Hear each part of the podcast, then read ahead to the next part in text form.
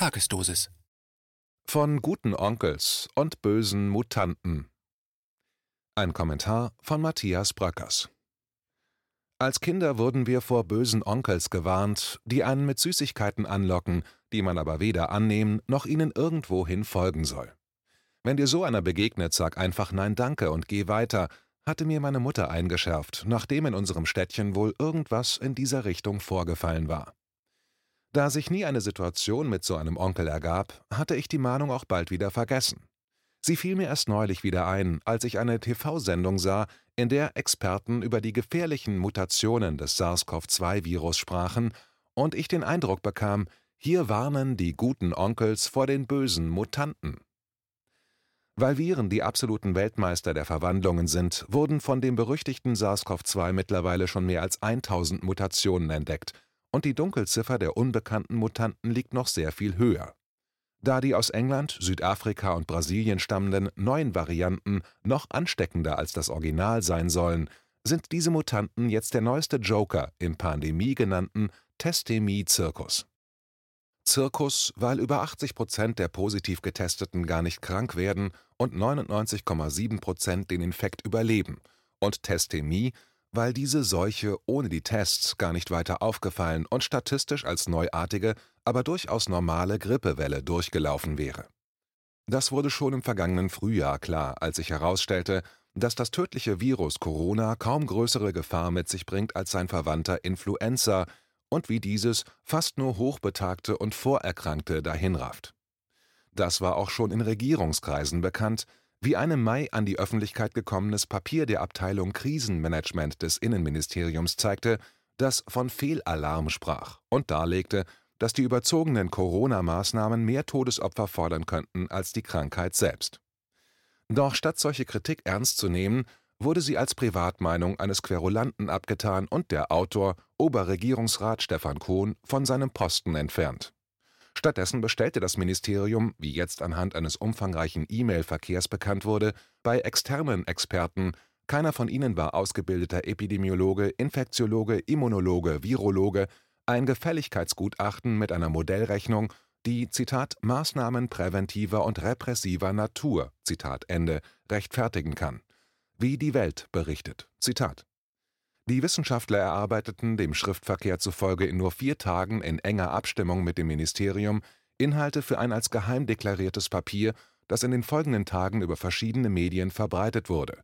Darin wurde ein Worst-Case-Szenario berechnet, laut dem in Deutschland mehr als eine Million Menschen am Coronavirus sterben könnten, würde das gesellschaftliche Leben so weitergeführt wie vor der Pandemie.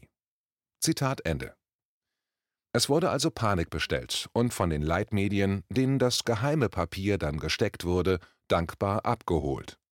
Weil die Immunsysteme der Bevölkerung diesem Alarmismus dann aber nicht den Gefallen taten, millionenfach einzuknicken und einfach nicht mehr Menschen sterben wollten als sonst, fragten sich natürlich viele, was das denn für eine Pandemie sein soll.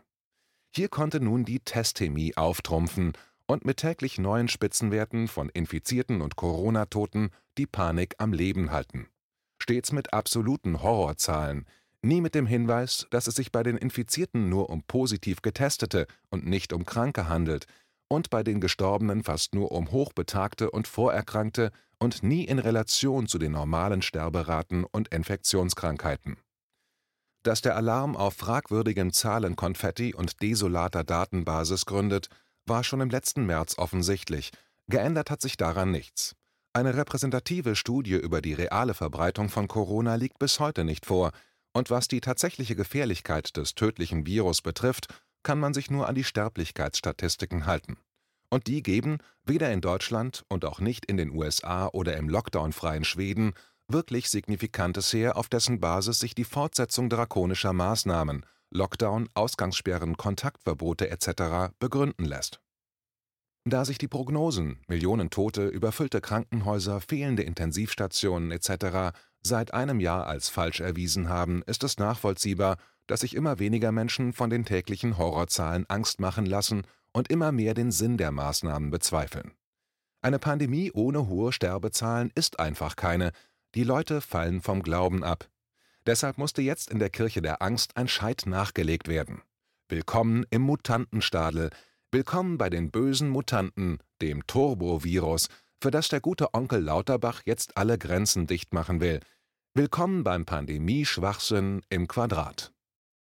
Auf das falsche technologische Denken, das einen Krieg gegen Viren ausruft, hatte ich im vergangenen Jahr schon öfter hingewiesen. Mit der militanten Mutantenbekämpfung tritt es nun in eine völlig absurde Phase. Gegen die Weltmeister der Highspeed-Mutation mit Schlagbäumen und Grenzregime anzutreten, ist nichts anderes, als sich gegen den Fußballweltmeister mit einer quer durchs Tor genagelten Dachlatte zu verteidigen und zu hoffen, dass niemand drunter oder drüber schießt. Und gleichzeitig die desinfektionistische Kriegshaltung und den Glauben an die erlösende Wunderwaffe Impfung beizubehalten, mit der der Feind ein für allemal ausgerottet werden kann. Aber das wird niemals passieren, denn es gibt mehr Viren als Sterne am Himmel. Allein in einem menschlichen Körper leben etwa 380 Billionen von ihnen. Und weil sich Viren in Windeseile verwandeln können, bräuchte es gegen böse Mutanten jede Woche eine neue Impfung. Angesichts solcher Süßigkeiten halte ich mich dann doch lieber an den Rat aus der Kindheit, Nein Danke sagen und weitergehen. Matthias Bröckers veröffentlichte zuletzt Don't Kill the Messenger – Freiheit für Julian Assange im Westend Verlag. Er bloggt auf bröckers.com